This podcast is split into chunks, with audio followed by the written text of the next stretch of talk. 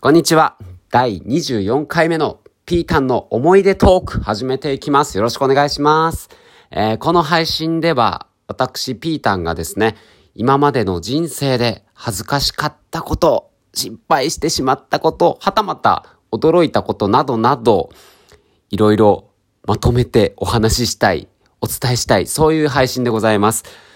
えー、今までの配信では自分が小学生の頃に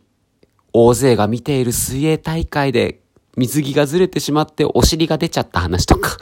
あとわざわざ北海道まで行ってスノーボードをしに行ったのに開始10分で肩脱臼してしまいまして、とほほな話とかいろいろしております。で、今回はですね、日々の悩みというか、そんなことについて話していきたいなと思っております。最近、電子マネーがすごく進んでると思います。例えば、LINEPay とか、あと、楽天もあるかな。あと D、D 払いかないろいろあると思いますが、皆さん何使ってますか？私が一番使っているのは PayPay なんですね。あの、宮川、宮川大輔かな？お笑い芸人の宮川大輔が CM をやっているあの PayPay。おそらく電子マネーで一番使われているんじゃないのかなと思います。いろんなところで使えますよね。コンビニはもちろん、街の小さな商店でも使えますし、あと八百屋さんで使えるところもありましたね。なので、ほぼ毎日 PayPay で私はお会計しております。で、それでちょっと思うことが思うことろ、思うところがありまして、とある日にお買い物に行った時に、まあ、ペイペイで支払いお願いしますっていう風に、男性の20代前半の店員さんに伝えたら、ペイペイでお願いしますって言ったら、ペ、ペイペイみたいな、なんか 何その復唱みたいな。ちょっと可愛かったんですけど、あんまりペイペイで払う人がいないのかなとか、あと、定食屋さんに食べに行った時に、元気のいいお姉様がやってるとこだったんですけれども、あの、ペイペイお願いします。つったら、あの、QR コード出してくれまして、で、それを読み取って、支払ったら、ペイペイって言うじゃないですか。あの、可愛い音。あれに合わせてですね、そのお姉様が、ペイペイって言ってくれてね。なんか、このペイペイに対していろいろ反応があって面白いなーってこう普段思いますね。まあそういった感じで、このペイペイをはじめとした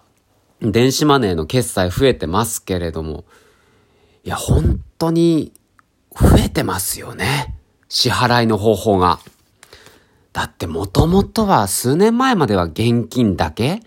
で、そこからクレジットカードが出てきて、あと商品券とか、あと懐かしいのは図書カード。ありましたね。いらないっつうのに、もう現金でよこせっつうのに、あの誕生日プレゼントで5000円分の図書カードね。まあ、結局、漫画ばっかり買うんで一緒なんですけど、とか、あと、ポイント払いもありますよね。楽天ポイント、あと、T ポイントそれもあるし。で、それから、こういった PayPay とか D 払いとかの電子マネーが出てきて、そしてここ最近ではビットコイン。ああいうものも出てきましたよね。ビッグカメラで使えますよね、ビットコインって。コンビニでも使えるのかな？とかとかで、もう、コンビニのレジに行ったらたくさんロゴマークついてますもんね。この支払い方法いけますみたいな。もう10個、20個ついてますよね。から店員さんも大変だなーって思って。で、ふと思ったんですけど、こう支払い方法がどんどんどんどん、まあ、増えてるじゃないですか。まあそうなんだけど、こう、昔を振り返るとというか、昔って本当に太古です、太古。もう原始時代とか、あと、奈良時代とか、奈良時代はちょっと行き過ぎか。弥生時代とかって、お金が多分なかったですよね。だから、物々交換だったと思うんです。例えばなんだろうな。あれかな？お米、稲作は始まってたのかな？お米と野菜を交換するとか。うん、そろそろ芋が食いてでも米しかうちにねえから、この米を持って、いろんなお宅を回って交換してもらおうみたいな。とか、あと力がある男性が、こう狩りで、イノシシみたいなやつを 捉えて、それをたくさんの、なんだろうな、お米とか野菜とか交換してもらうとか、はたまた、その武器を手に入れるためにお米と交換するとか、そういうなんでしょうね。今の時代は、1000円、えー、1000円、1000円難しいな。例えば、缶コーヒー100円とか、あと、スターバックスに行ったら、コーヒーが220円とか330円とか、こう価値がすでに決まってますけれども、その太古、はるか昔は、自分たちで、その同等だと思われるもの、そのお米何キロと野菜何キロとか、そういう同等だと思うものをお互いで話し合いながら交換してたと思うんですよ。それが多分昔の話だったんだろうなとこうふと思ったわけですよ。で、そう考えてると、今、現金に始まり、クレジットカード、ポイント払い、電子マネー、はたまたビットコイン、いろいろ出てきますけど、これ、この先どうなるんだろうなって。うん。でね、私がちょっと思ったのは、これもしかしたら、この太古昔のような形になるんじゃねえかなって思ってるですよ。そういう方法も出てくるんじゃないかなって。いや、もちろんその、イノシシと米みたいなそういう話じゃなくてですよ。例えば、マクドナルドに行ってハンバーガー100円、200円ですと。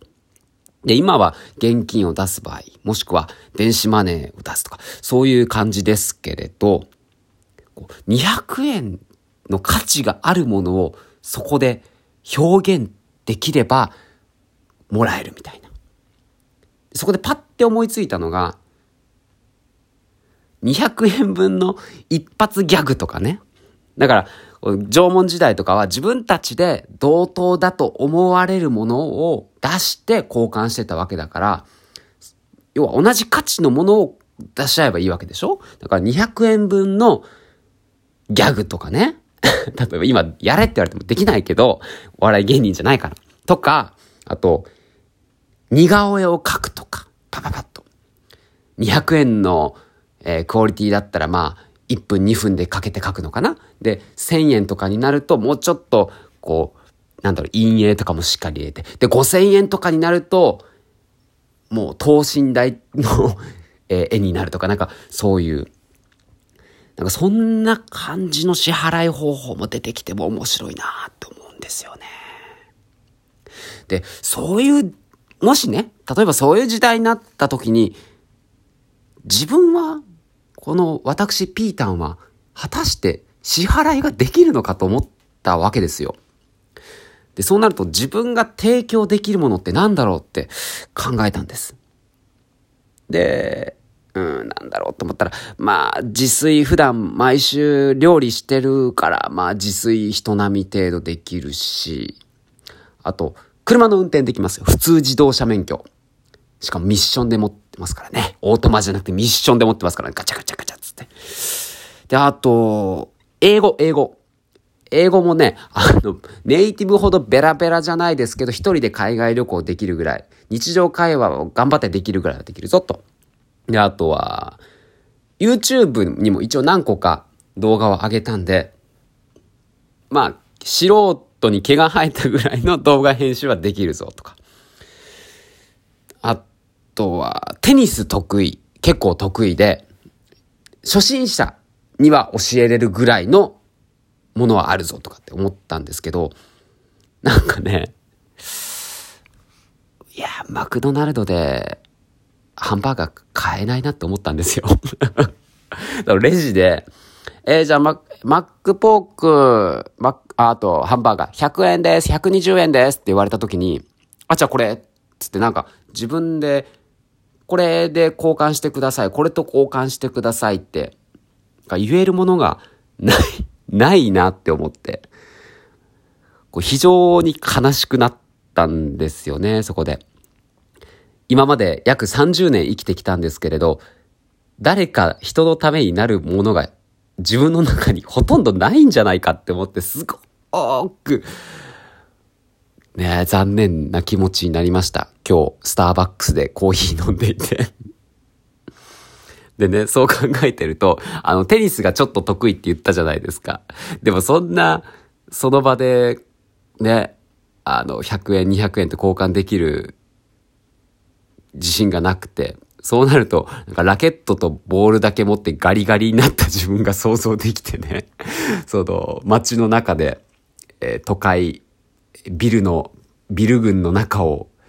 横断歩道ですよ、スクランブル交差点をラケットとボールだけ持って、えボロボロの服を着てガリガリになった自分が想像できて非常に悲しくなってね。いやで今はこう物に溢れてる時代なんでなんとかこう生きていけてるとは思うんですけど、それこそ北斗の剣みたいなあの、世界中が荒野で砂漠だらけになった時代なったらどうしよう生きていけないよって思ったんですよ。で、北斗の剣読んだことは、読んだことある方はわかると思うんですけど、あの時代って、核兵器が使われて、もう世界各地がボロボロになって、で、水、食料を得るのが大変になった。で、そうなった結果、力を持っているものがこの世を統一できる、引っ張っていけるという、そういう世界になってしまってるんです。なんで、あの、ラオウとかケンシロウとか、まあ、いろいろ力が強い人が活躍してるんですけれども。って思うと、もしかしたらそういう時代にもなるかもしれないってって。だからやっぱ力が必要だと思ったわけですよ、僕は。で、その力を得るためにどうしたらいいんだろうなって、いろいろ考えた結果、まずはできることからやろうって思って、えー、今日明日でね、あの、アマゾンプライムで燃えよドラゴンを見ようと思ってます。やっぱりこう、イメージを作ることが大事なんでね。えー、まず私は、私ピータンは、ここに宣言します。燃えよドラゴンを見て、えー、ケンシロウになります以上。こんなもんでしょうかね。いやはや、本当に平和な世の中に生まれてよかったです。今日も公園を散歩していてね、夕日が落ちていて、で、近くでは子供たちが走り回っていてね、うん、本当に平和な時代です。うん、皆さん、明日も頑張って元気に生きていきましょう。ありがとうございました。